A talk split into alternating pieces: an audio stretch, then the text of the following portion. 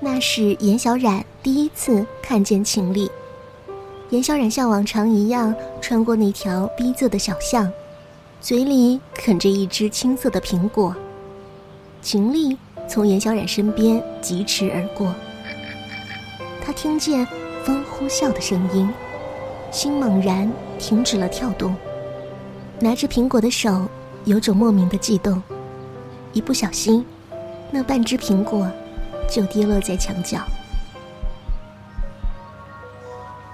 随着一声长长的刹车，为首的那个男孩一只脚撑地，转过脸来：“对不起啊。”旁边的几个男孩随即发出欢快的哄笑声。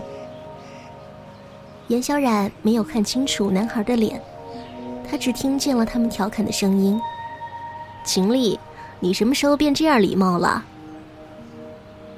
他叫秦丽。严小冉觉得。这是他听过最动听的名字。他一直站在原地，直到那群人消失在小巷的尽头，才回过神来。金色的阳光打进昏暗的巷子，照进严小冉十七岁的年华里，连着那个叫秦丽的男孩。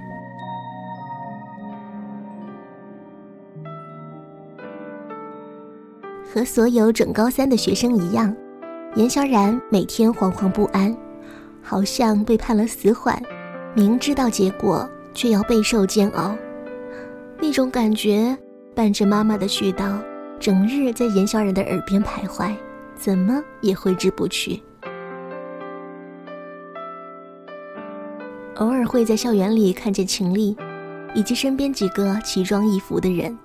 他们有着一个共同的代名词：问题学生。他们是这个学校的一块心病，却又不会犯超出底线的错误，于是就变得无关痛痒起来。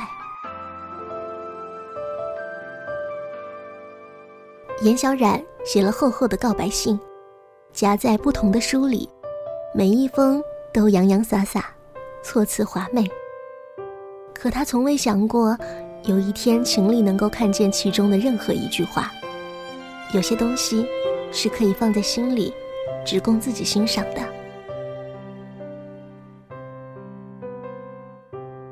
可是，还是被发现了。不知道被谁拿去贴在校门口的公告栏里。严小冉站在那儿，不能移动半步。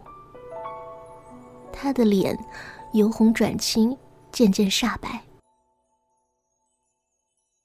血不停的往脑子里冲，鼻子酸疼，眼泪就要往外涌。他转过身，穿过拥挤的看客，低着头，匆匆逃跑。一转身，就看见不远处站立的男孩。他手搭在单车上，就那样望着严小冉。风微微吹起他白色的衣角。严小冉恍惚间觉得，他望过来的眼神是温柔的。可是他什么也没说，也没有试图上前一步，就跨上单车，疾驰而去。路过严小冉身边的时候，他再一次听见了风的声音。是从他身体里穿过的声音。严小冉站在那里，想象着秦丽刚刚的模样，心渐渐变得柔软起来。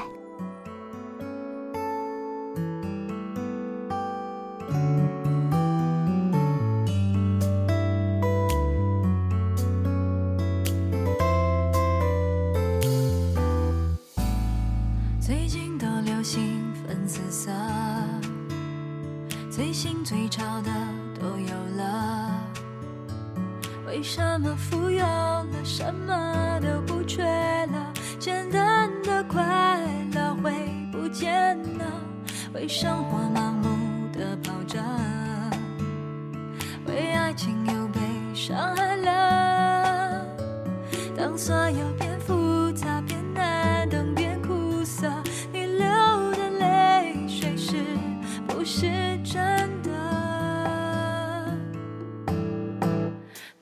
的回。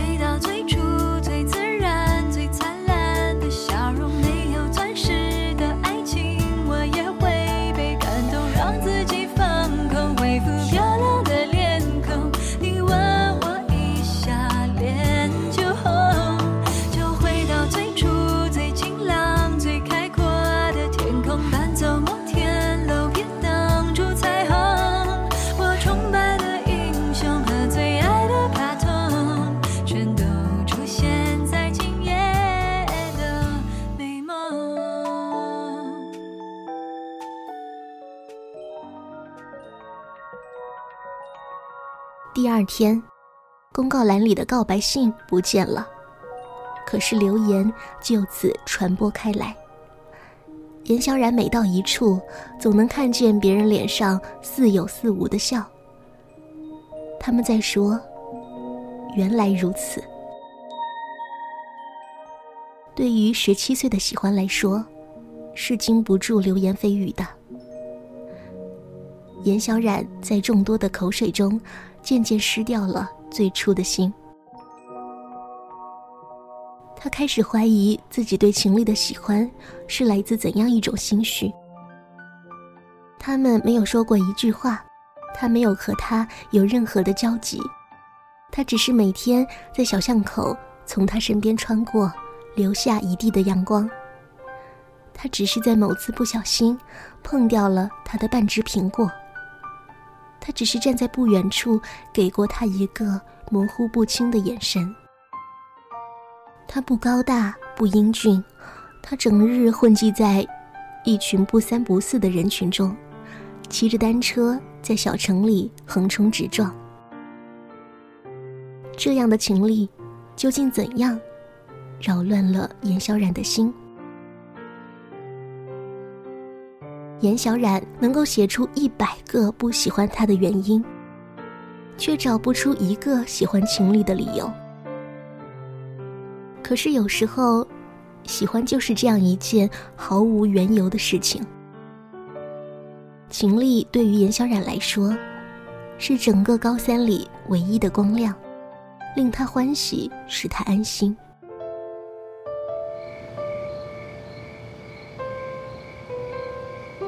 还是在那个巷口，少年斜靠着墙，旁边架着那辆漂亮的山地车。他低着头，指尖夹着一支烟。他知道，他在等他。那样的姿势一下子就扎进了严小冉的心，赶跑了他多日来的苦闷。秦丽抬起头，看见眼前的女孩。扔掉了手里的半支烟，用脚踩了两下，然后笑着说：“谢谢你。”那是秦丽对严小冉说的第一句话。严小冉不知道他的意思，咬了咬下嘴唇，说不出话。他看见少年脸上温和的光芒，那是他很少看见过的欣然表情。心里立即被胀得鼓鼓的，他是喜欢他的，不管这种喜欢是基于何种原因，都不重要。那一刻，严小冉有种释然的感觉。流言再重，也抵不过他的一句话。可是，直到秦丽跨上单车，严小冉也没有弄明白。他到底感谢他什么呢？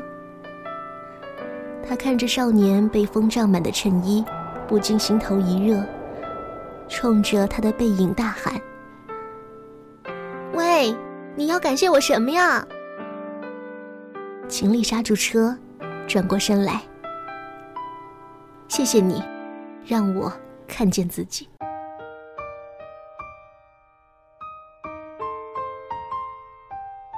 严小冉站在那条曾经无数次遇见秦丽的巷子口，失落的想：他怎么不再从这里走了呢？已经有很多天了吧？从他开口跟自己说第一句话开始，就没有再出现过。严小冉依然能看见秦丽穿梭于人潮拥挤的校园，只是不会再在小巷遇见。他为什么要改路？难道是在躲自己吗？可是他不是说了谢谢自己吗？严小冉脑子里不停的蹦出许多想法、借口或者理由，就是没法让自己忽略掉秦丽的绕道而行。那些日子，严小冉像丢掉一件心爱的东西一般，整天心神恍惚。只有在偶然看见秦丽的时候，才如梦初醒。有好几次，他都忍不住想要上前去问他，怎么不经过小巷了呢？可是怎么也没能提起那个勇气。那些流言使他不敢与秦丽多说一句。等到高三真正来的时候，严小冉已经很少能看见秦丽了。他在渐渐忙碌的日子里，越发淡然自己对他的那份情愫。那些偶然的遇见，加起来却有着惊人的改变。他看见秦丽穿起规矩的校服，留根根直立的头发，眼神越发坚毅，身影匆忙。他看见秦丽以自己跟不上的速度突飞猛进，爬上优等生的光荣榜。严小冉看着那红色榜单上耀眼的名字“秦丽”那两个字，紧跟在他的身后，中间隔着不到十个人的名字。于是，那个影子便再一次在他心底被无限放大，占据着他的整个身体。他在变得优秀。严小冉想，这就意味着。他们的距离越来越小，这是一件多么美妙的事情啊！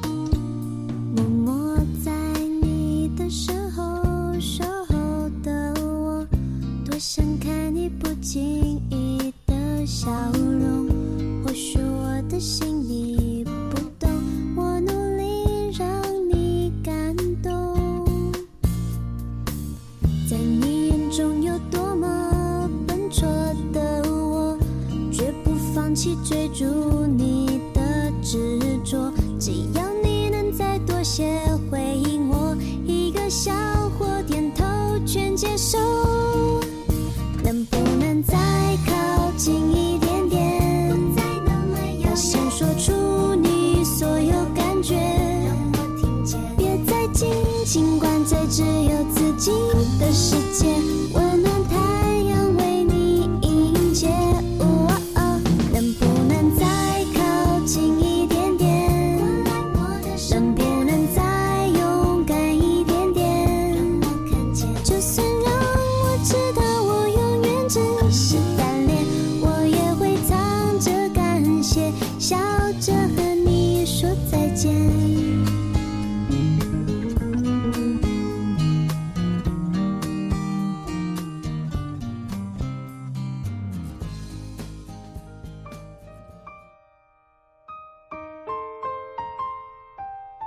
严小冉满心欢喜的想，或许他能够和秦丽进入同一所大学，到那个时候，他就可以告诉他，他喜欢了他那么久。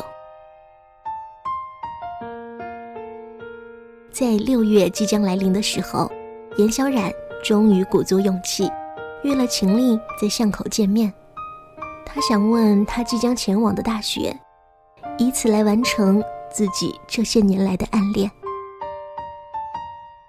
秦丽的手搭在单车上，像那次站在公告栏外面那样，望着严小冉。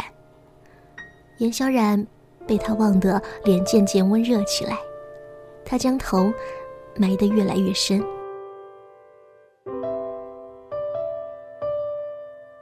是秦丽先开口说了话，他轻声叫：“严小冉。”严小冉抬起头。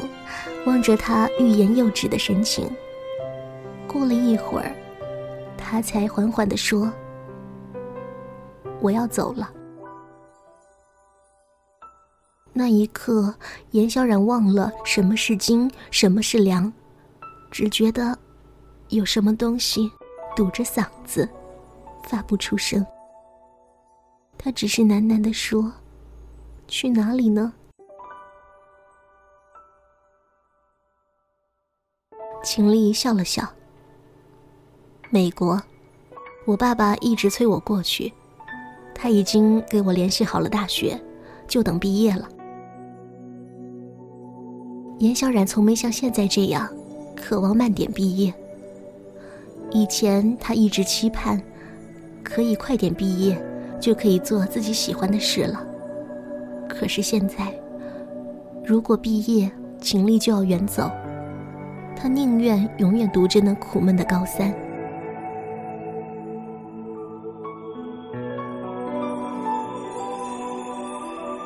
严小冉觉得，自己就好像是一个群众演员，一直没有弄清楚自己的角色，等待着男主角的身影，却不料，那本来就不属于自己。他努力挤出笑容，那很好啊，到那边要好好生活。然后转过身，第一次在他转身之前走掉。他怕看见他的背影，自己会忍不住哭出来。男生在背后唤：“严小冉。”严小冉顿住了脚步，却没有回头。男生最终没有说出口那一句有关“我也喜欢你”之类的话。他想，这些已经没有必要了吧。对于他，对于自己，彼此都不过是青春岁月里的一季凉风。时隔三年后，在严萧然以为自己快忘记那个叫秦丽的男孩时，收到了他从大洋彼岸寄来的信。他说：“谢谢你，曾经让我看到了自己的存在。”那时候的我，终日无所事事，只等着毕业出国。我觉得那是一条已经铺好的路，我只需要往前走就行了。可是我忽略了那路上的精彩。原来那一路还有许多可以做的事情。你一直看着我，让我更加想要充实起来。是你。使我那段日子有了绽放的动力，赶上你，是一件多么美好的事啊！尽管结局依然是离开，可是我留下了一段美丽的过程，而那所有的绚烂，只因为那一路有你陪伴。严小冉拿着信，泪湿了大半。那些深深浅浅的时光。在记忆里慢慢晕开，灼灼其华。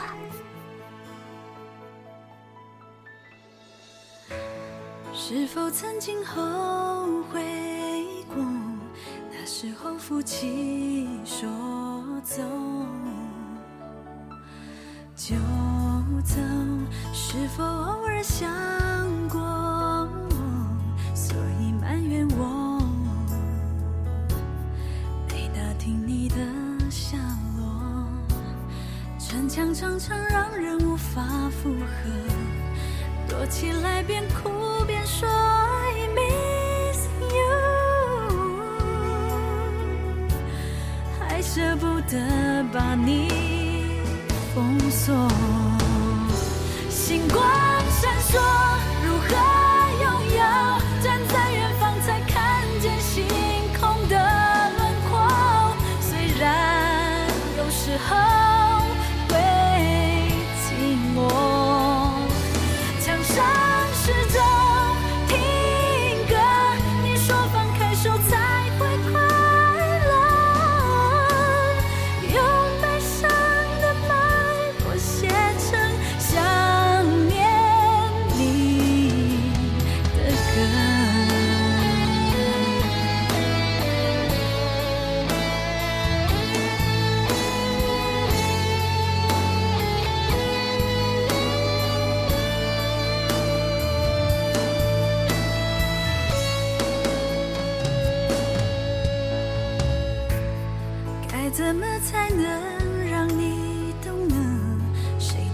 所以